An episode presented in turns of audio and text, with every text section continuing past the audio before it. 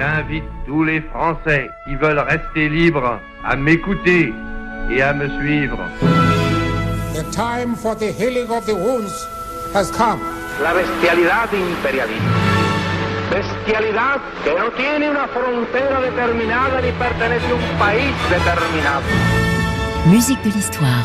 Bête, bête, dar, dar, zanga, zanga, fer, fer. The battle of France is over. The Battle of Britain is about to begin. I have a dream today. Berliner. Vive la France, libre dans l'honneur et dans l'indépendance. Musique de l'histoire. Tarek Kaye. Bonjour à toutes et à tous et bienvenue dans Musique de l'Histoire, votre magazine estival sur RFI qui vous parle toutes les semaines de musique, de politique et d'histoire et qui vous accompagne donc tout au long de ce mois. Depuis Sappho, la poétesse et musicienne grecque de la ville de Mytilène au 7e siècle avant Jésus-Christ, elles ont été nombreuses à faire de la musique, jouant de multiples instruments au cours des nombreuses civilisations, composant des airs, des chansons ou utilisant leur voix pour glorifier Dieu, chanter l'amour ou exprimer leur désarroi. Celles qui se sont aventurées sur ce terrain ont longtemps été vues comme des séductrices, des diablesses ou des femmes de petite vertu. Beaucoup abandonneront cette voie, mais pour beaucoup d'autres, l'appel de la musique sera beaucoup plus fort que tous les autres obstacles, qu'ils soient politiques, sociaux ou religieux. Retour sur le destin de celles qui ont osé s'affranchir de toutes les contraintes pour s'imposer dans un milieu masculin. Les femmes et la création musicale, c'est ce que je vous propose d'aborder dans ce nouveau numéro de musique de l'histoire. Et pour parler de cette thématique féminine, j'ai le plaisir d'accueillir Françoise Tillard, pianiste, pédagogue et écrivaine. Mais avant de retrouver notre invitée, une première entrée dans cet univers féminin par excellence avec la deuxième symphonie de Louise Farenc, une des compositrices les plus illustres qui ait vécu au 19e siècle.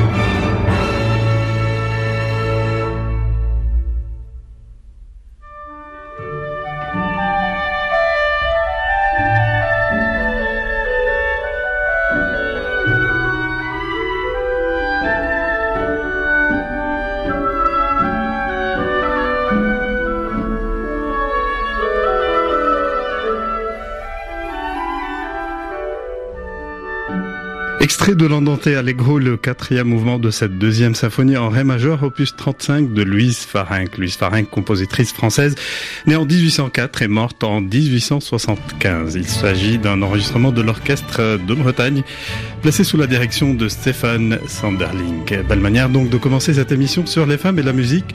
Pour cela, j'ai donc le plaisir d'accueillir pour ce nouveau numéro Françoise Tillard. Bonjour Françoise Tillard. Bonjour. Vous êtes très bien placée pour nous éclairer sur toutes ces questions de la création féminine, des femmes compositrices, des musiciennes, puisque vous êtes vous-même pianiste, pédagogue et écrivaine. Vous avez été accompagnatrice de grands noms du chant tels que Christa Ludwig ou Barbara Bonnet.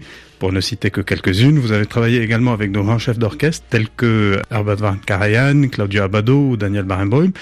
Et vous vous êtes intéressé aussi, François Sillard, au destin de quelques-unes de ces femmes compositrices et musiciennes, puisque vous avez consacré une biographie à Fanny Mendelssohn sous le titre Fanny Hansel, née Fanny Mendelssohn aux éditions Symétrie. Nous venons d'écouter cette euh, belle page orchestrale de Louis Farinck. Euh, L'une des premières questions qui me vient peut-être à l'esprit, c'est comment se fait-il que l'histoire de la musique soit riche de noms de grands compositeurs, et je dis bien compositeurs au masculin pluriel, que des hommes donc Comment se fait-il qu'il n'y ait pas eu durant des siècles et jusqu'à aujourd'hui, même dans une certaine mesure, l'équivalent d'un Bach, d'un Beethoven, euh, d'un Mahler ou d'un Stravinsky chez les femmes? Je pense aussi que la question qu'il faut se poser, c'est le mot compositeur, quand apparaît-il? Quand parle-t-on d'un compositeur plutôt que d'un musicien? En fait, je crois que c'est assez nouveau. Enfin, ça, fait partie d'une période historique bien précise, euh, le, début de l'industrialisation, quand euh, l'objet musical est devenu un objet commercial également. Euh, si un compositeur, même comme Bach justement, appartient à un prince ou à une ville, il est musicien d'un prince d'une cour. Et bien sûr, dans ses attributions, il faut composer. Mais au, au, tournant, justement, au tournant du, du 18-19e siècle, Haydn, justement, musicien du, mmh. du de, de, son prince Esterhazy, euh, donc bascule vers euh, le compositeur, c'est-à-dire celui qui vend ses œuvres, et plus tard celui à qui appartient ses œuvres. C'est à ce moment-là que se fait se fait le problème. Alors qu'une femme là-dedans, euh, justement, soit compositrice ou compositeur, je crois que c'était, je crois que c'était difficile. Les femmes ont toujours été musiciennes mmh. et la musique a été plutôt euh, l'apanage des femmes, mmh. mais pas la vente. Donc, je crois qu'il faut faire une distinction entre euh, entre l'action de faire de la musique et l'action de vendre de la ouais. musique qui viendra euh, donc plus tard. Mais est-ce qu'on peut considérer que le problème de départ, c'est l'accès des femmes aux connaissances, euh, chose qui s'appliquait peut-être de la même manière à, à beaucoup de disciplines? Ah, c'est sûr qu'à partir du moment où on a décidé que les femmes n'avaient pas d'âme et qu'elles n'avaient pas et que c'était mauvais pour elles euh, d'apprendre, d'étudier, mmh. ça rendait les choses difficiles. Mmh. Mais je pense que dans le, le cas que vous évoquiez d'Hildegard von Bingen, elle avait tout à fait le droit d'apprendre, d'étudier de créer, c'était peut-être l'entrée dans l'Église, l'entrée dans le monde public, ça c'est peut-être plus tard, qui, posait problème. On va en parler euh, tout à l'heure justement donc de Hildegard von Bingen, première compositrice euh, connue de l'histoire de la musique. Mais est-ce que la musique se distingue à ce niveau des autres euh, arts, à votre avis? Le problème se pose peut-être de la même manière, quelques exceptions près, euh, en peinture, en sculpture. La littérature peut-être euh, paraît probablement la moins touchée par cette discrimination entre euh, hommes et femmes. Bah, Virginia Woolf pouvait dire euh, la littérature, il faut quand même, pour commencer à être écrivain, il faut acheter du papier et un crayon. C'est faisable. Hmm. C'est ça va. Le, le, le musicien, le, la musique est quand même un travail de groupe, donc il faut être accepté par le groupe et l'instrument de musique est aussi quelque chose de coûteux. Hum. Donc il faut appartenir à une famille de musiciens pour avoir, accès à des instruments de musique. Vous avez parlé euh, tout à l'heure justement de ce statut de compositeur qui est euh, arrivé par la suite. Euh, pendant longtemps qu'il s'agisse du Moyen Âge, de la Renaissance ou de la période baroque ou même classique, de nombreux compositeurs œuvraient euh, en tant que maîtres de chapelle et concevaient leurs œuvres euh, religieuses pour être jouées euh, au sein même des églises. Les femmes étaient exclues de ce domaine-là. Parlez-nous un peu peut-être de cette relation entre femmes, musique et église de manière générale. Je peux pas dire que ce soit vraiment mon sujet. L'Église en général n'est pas mon sujet. C'est c'est vrai que euh, je pense qu'il ne faut pas exclure l'idée que les femmes aient pu écrire sans que leur nom ait été prononcé. Je crois que anonyme, bien souvent, euh, pouvait être une femme.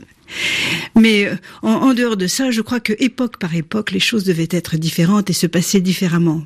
Dans notre époque, enfin dans notre société, on a de plus en plus interdit interdit l'accès du monde public aux femmes. L'Église est certainement un lieu public. Et même euh, ces femmes-là étaient interdites de pouvoir chanter au sein même des églises, euh, compte tenu du fait qu'on considérait peut-être euh, certaines, en utilisant leur voix, qu'il y avait un phénomène de séduction qui se faisait et que le chant du coup était religieux. Du, du coup, le chant est très séduisant, c'est sûr.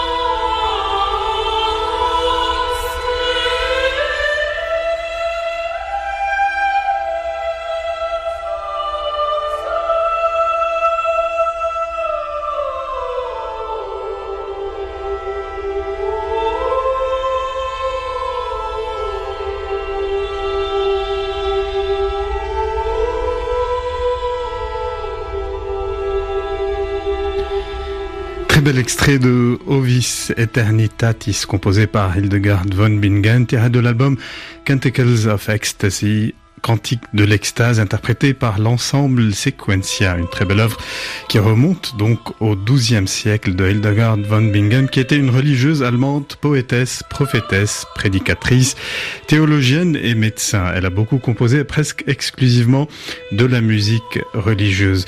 Euh, François Thillard, quel regard portez-vous peut-être sur euh, von Bingen euh, qui était considérée comme une pionnière, une des premières compositrices ayant laissé de nombreuses œuvres? Mais je crois qu'elle a, elle a eu la chance de laisser un nom. C'est déjà quelque chose d'important, au lieu d'être une de ces anonymes dont on a parlé avant. Euh, sinon, c'est bien loin, c'est bien loin pour être documenté et dire quelque chose les questions appartiennent toujours à l'époque, euh, à l'époque où on les pose. Donc maintenant, on est en train de se poser la question de combien de compositrices et, qui et qui était la première. Je ne sais pas si elle était la première. Je sais que effectivement, c'est un c'est un point de repère. Mais je crois qu'il y en a eu d'autres. Un des exploits, on peut le qualifier ainsi, euh, de von Bingen, euh, c'est le fait qu'elle s'opposera de manière très claire au silence imposé aux femmes euh, au sein de l'Église. Sa réponse au prélat de Mayence, qui essayait de lui interdire l'utilisation de la musique dans ses offices, était surprenante. Elle disait, il vous faut procéder avec la plus grande circonspection avant de prononcer une sentence qui fermerait la bouche à celles qui chantent les louanges du Seigneur. Vous devez être attentif à ne vous laisser guider que par le zèle de la justice divine et non pas par l'indignation ou la soif de vengeance. Donc s'agissant de la louange de Dieu, ceux qui imposent le silence à l'Église n'auront aucune communauté avec la louange des anges dans le ciel. C'est donc sa réponse au sujet de l'interdiction faite aux femmes de chanter dans les églises. Il est clair pour elle que la question de la discrimination sexuelle euh, n'a pas lieu d'être. Elle remet les choses dans, dans un contexte que nous ne connaissons pas du tout, c'est-à-dire que euh, cet homme était, était dans l'abus de pouvoir. Hmm. Et c'est tout et je ne crois pas qu'elle dit les femmes, euh, qu'elle dise les femmes, les hommes. Elle dit vous n'avez pas le droit d'interdire quelque chose euh, à qui que ce soit. Je suis donc passablement seule avec ma musique, écrivait Fanny Mendelssohn en 1836. Fanny, la sœur du célèbre compositeur Félix Mendelssohn Bartholdy, avec qui elle avait suivi une solide formation musicale. Fanny Mendelssohn, une des premières compositrices de renom de l'histoire de la musique et qui souffrit beaucoup à cause du milieu et de l'époque dans laquelle elle a vécu lors du 19e siècle. Elle a souffert du regard qu'on portait sur ses activités, son père alla jusqu'à dire la musique deviendra sans doute pour lui, donc pour son frère Félix, un métier, tandis que pour toi, elle ne peut et ne doit devenir qu'un agrément et jamais l'élément déterminant de ton être et de tes actes. À l'occasion de son 20e anniversaire, il lui écrira la chose suivante, tu dois te contenir, te rassembler davantage, tu dois te former plus sérieusement et plus diligemment à ton propre métier, le seul métier d'une jeune fille, celui de maîtresse de maison. Vous, euh, qui êtes une spécialiste euh, de Fanny Mendelssohn, François Stillard, Fanny a donc souffert de sa situation de femme compositrice pour éditer ses œuvres et considérait qu'elle composait pour le terroir, en gros. Est-ce que Fanny a souffert? Je ne sais pas si souffrir, c'est le mot applicable à Fanny Mendelssohn, qui de toute façon n'a jamais souhaité se poser en victime, qui, considérait qu'elle était une privilégiée. elle était une privilégiée. Elle était d'une famille riche et euh, avec un accès complètement ouvert à toutes les connaissances. Peut-être un petit peu moins le sport que ses frères. Hum. Mais sinon, tout ce qui était intellectuel était, n'avait pas de sexe pour la famille Mendelssohn. C'était où on faisait quelque chose et on le faisait bien ou on ne le faisait pas. Hum.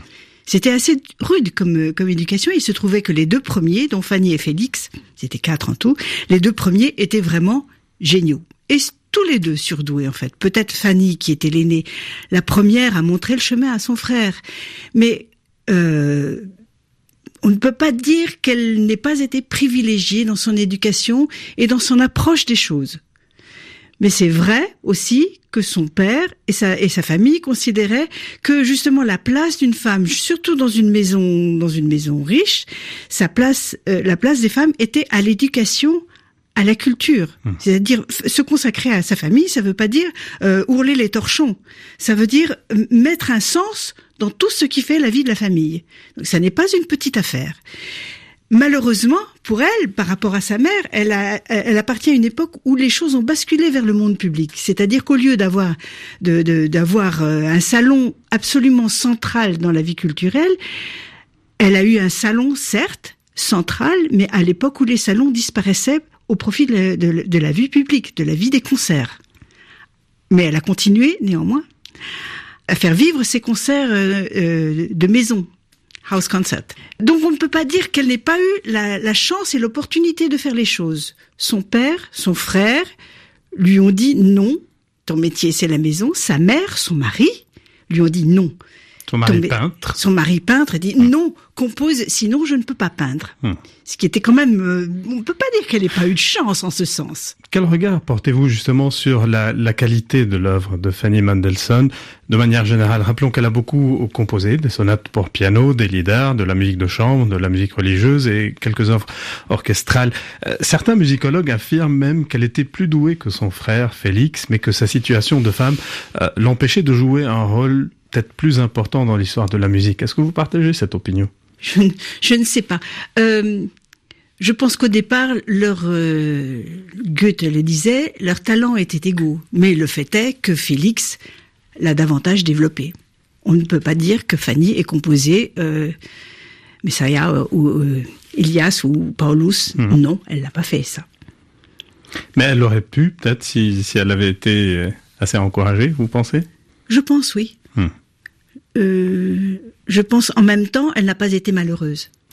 Ce qui est étrange dans le destin de Fanny Mendelssohn, c'est qu'elle n'a même pas été soutenue comme il le fallait, on peut dire, par son frère Félix, grand compositeur, qui, qui aurait peut-être dû adopter une attitude différente de celle de son père, puisqu'il connaissait vraiment l'immense talent de sa sœur.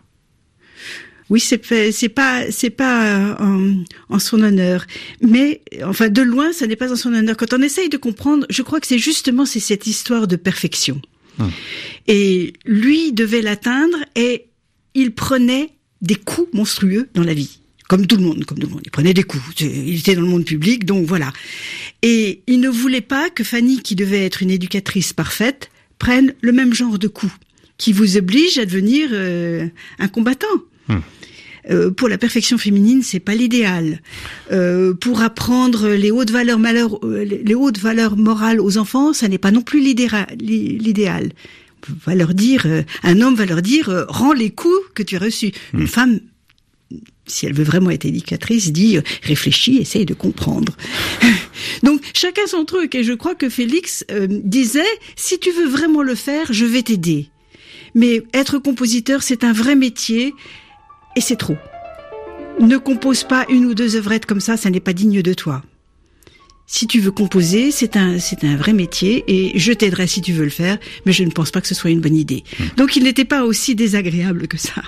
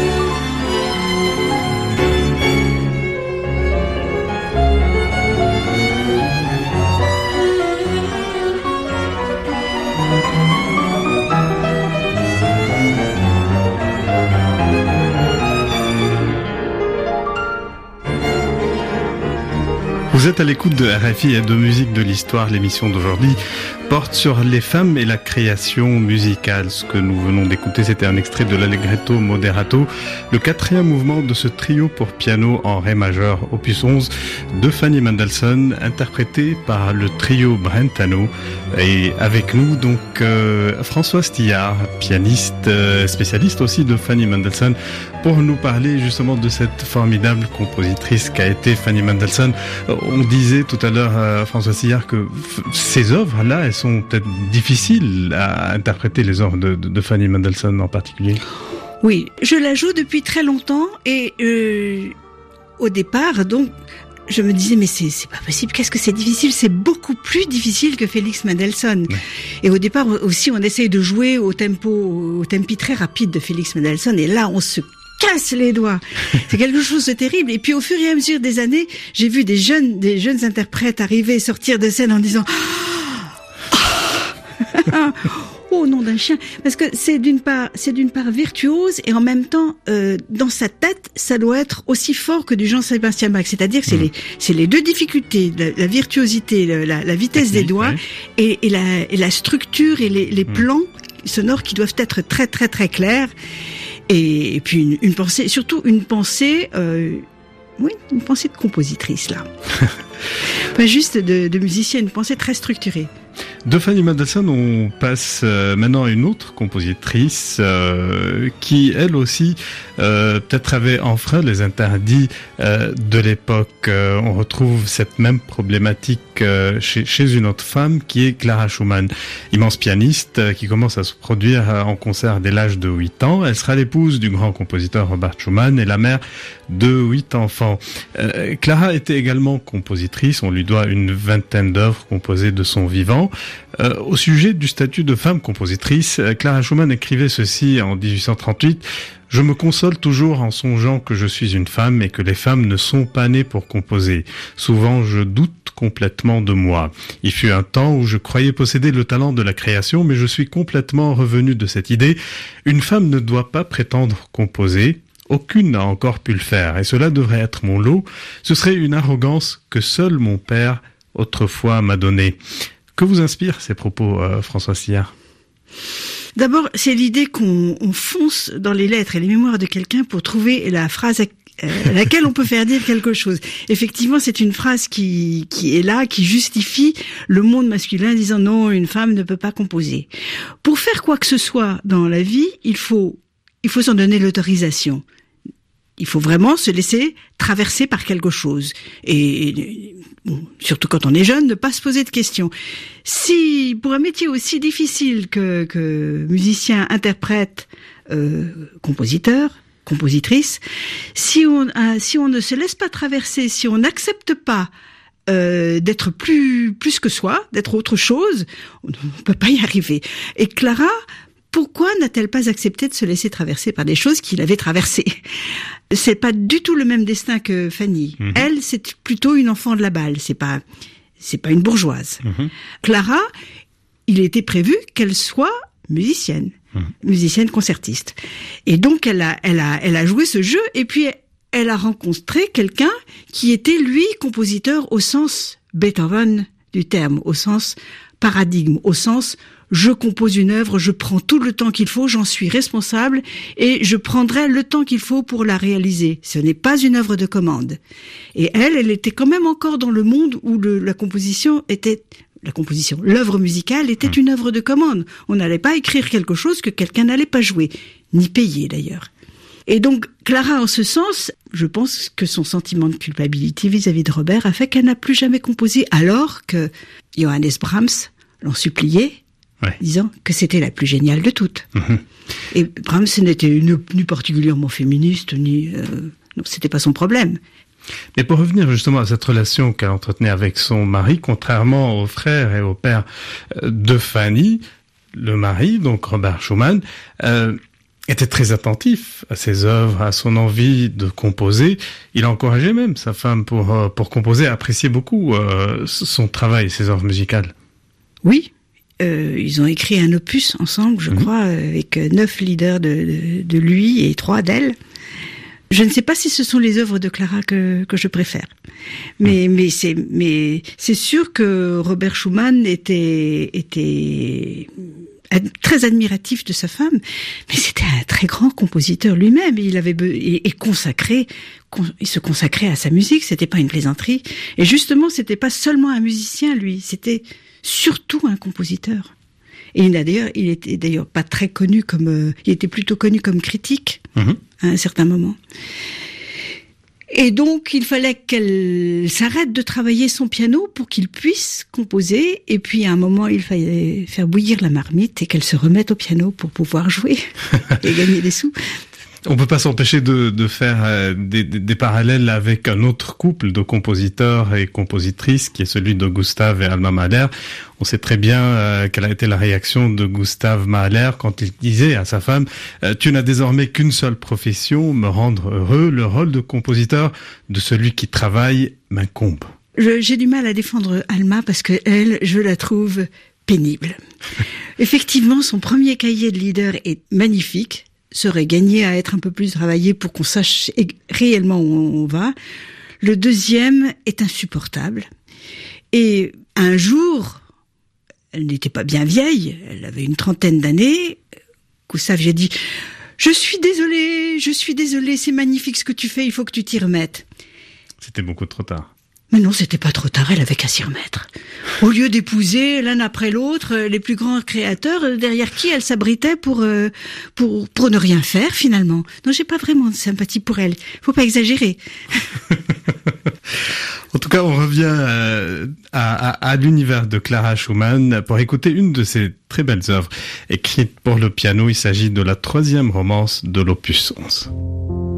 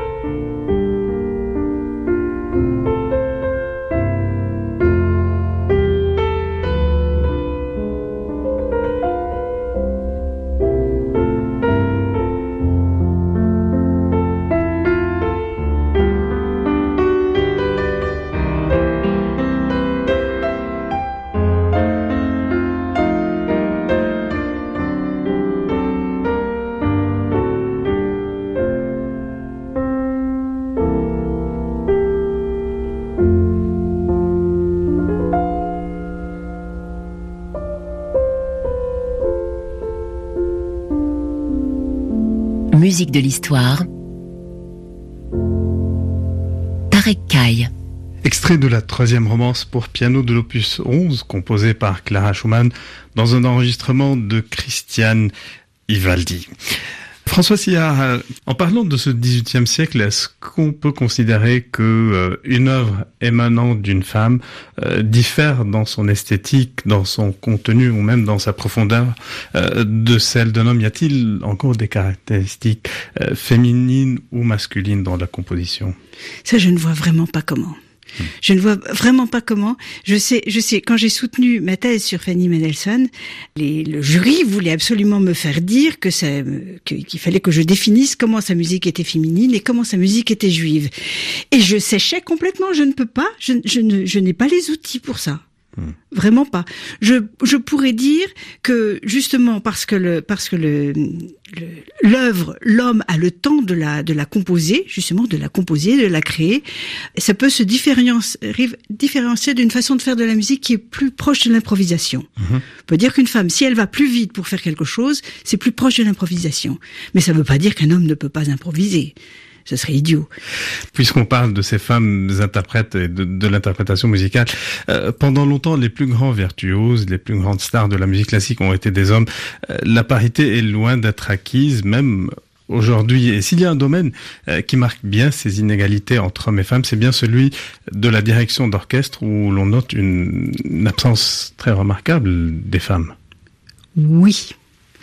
Je crois qu'aujourd'hui, justement, il y a davantage de femmes qui composent dans la mesure où la composition n'est plus un marché. En revanche, les chefs d'orchestre gagnent énormément d'argent. Mhm.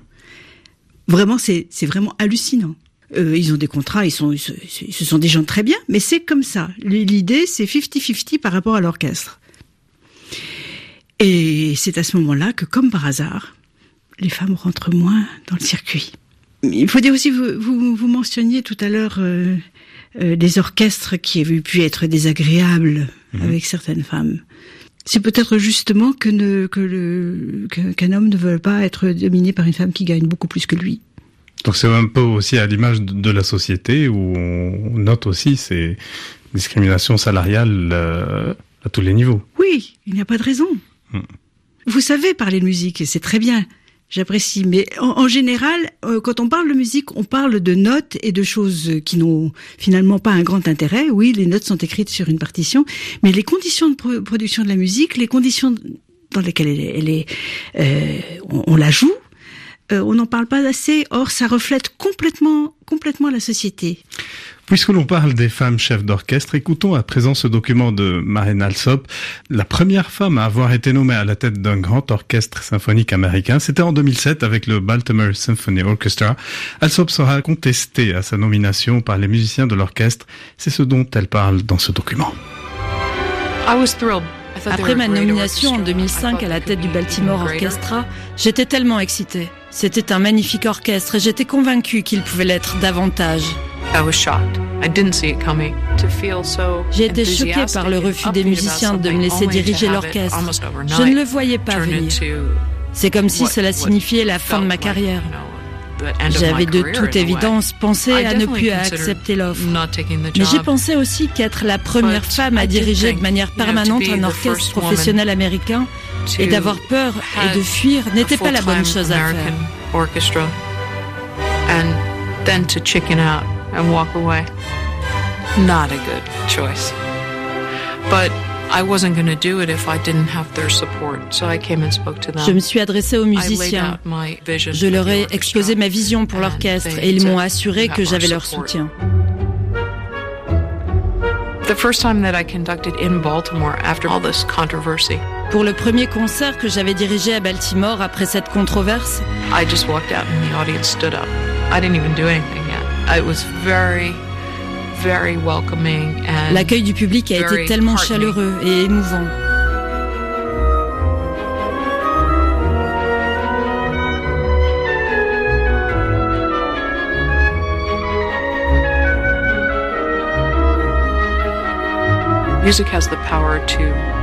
La musique a le pouvoir de changer les vies. Elle les transforme. Si je peux transmettre cela à quelqu'un, alors ma vie vaudra la peine d'être vécue.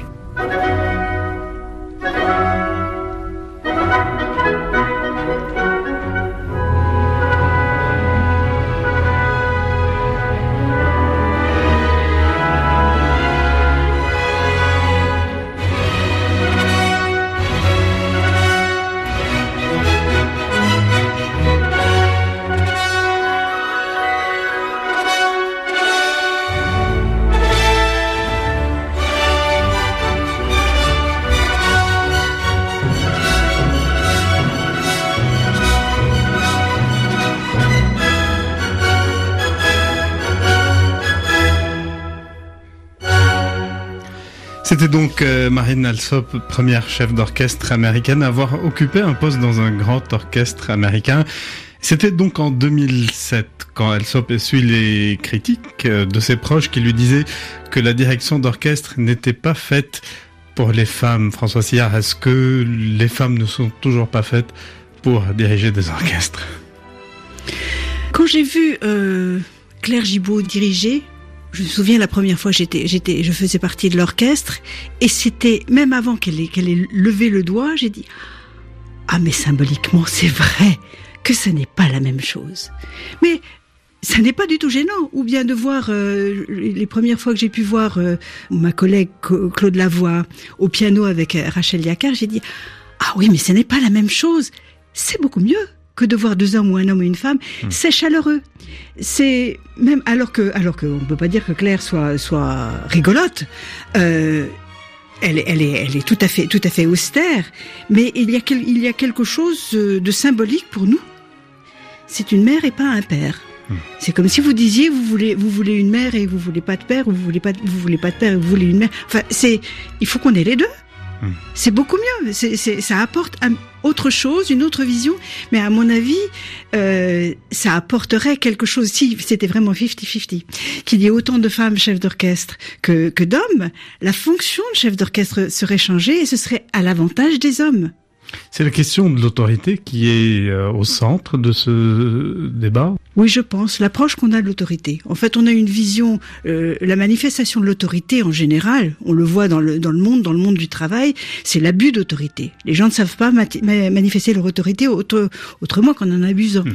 Et là, c'est un peu la même chose. Le chef est là, doit être autoritaire, mais on veut absolument pas qu'une femme soit autoritaire de la même façon, et, et c'est peut-être bien. Avant de conclure euh, cette émission, je voudrais revenir avec vous, euh, François Sillard, sur cet épisode qui est rentré aussi euh, dans les annales où musiciens d'orchestre et les gens de la direction d'orchestre s'étaient opposés au sujet d'une femme. Euh, donc, il s'agit du grand chef autrichien Herbert van Karajan qui, en 83, a voulu intégrer dans son orchestre le Philharmonique de Berlin la jeune clarinettiste Sabine Meyer, âgée à l'époque de 23 ans. Les musiciens s'opposent à la décision du chef, qui réussit à intégrer par la force la jeune clarinettiste. Le refus était justifié euh, par la condition de femme de, Sabine Meyer. Euh, quelques mots là-dessus, François Sillard, vous qui avez connu et travaillé avec euh, Karajan, y a-t-il d'autres Sabine Meyer dans le monde d'aujourd'hui? Oh, ben, je crois que ça, ça a bien avancé. Ça a vraiment bien avancé. Aujourd'hui, je me souviens pendant toutes ces années, justement, on avait discuté de ce cas-là je, avec des, des, un ami proche de l'orchestre de Vienne qui disait mais non mais non euh, une femme ne peut pas souffler elle n'a pas la force. Nous soufflons très fort. C'est pas c'est absolument pas possible. Et il est devenu premier premier euh, fagot solo de l'orchestre de Vienne. Et il continuait à dire ça et qui l'a remplacé maintenant qu'il a pris sa retraite. C'est une jeune lyonnaise. Non seulement ça n'est pas une viennoise, ça seulement c'est pas un viennois, mais c'est une jeune française. Alors que les Français n'avait pas la cote. Et voilà, ça change, ça change complètement. En tout cas, il y a encore beaucoup à parler euh, sur ces questions-là et sur cette musique euh, euh, qu'on a écoutée tout au long de, cette émission. sur ces propos, François Sillard, notre émission touche à sa fin. Un grand merci à vous d'avoir apporté votre éclairage sur ces questions extrêmement intéressantes. Merci à vous. Et je rappelle que vous êtes donc pianiste, pédagogue et auteur de deux ouvrages, Fanny Ansel, née Fanny Mendelssohn aux éditions Symétrie, ainsi que musicienne et citoyenne aux éditions La Lettre du Musicien. Merci également à Laurence Salerno qui a réalisé cette émission. Pour le moment, je vous laisse avec la musique de Mozart cette fois-ci et cette magnifique œuvre qu'est le concerto pour clarinette dans l'interprétation de Sabine Meyer et l'orchestre philharmonique de Berlin sous la direction de Claudio Abato.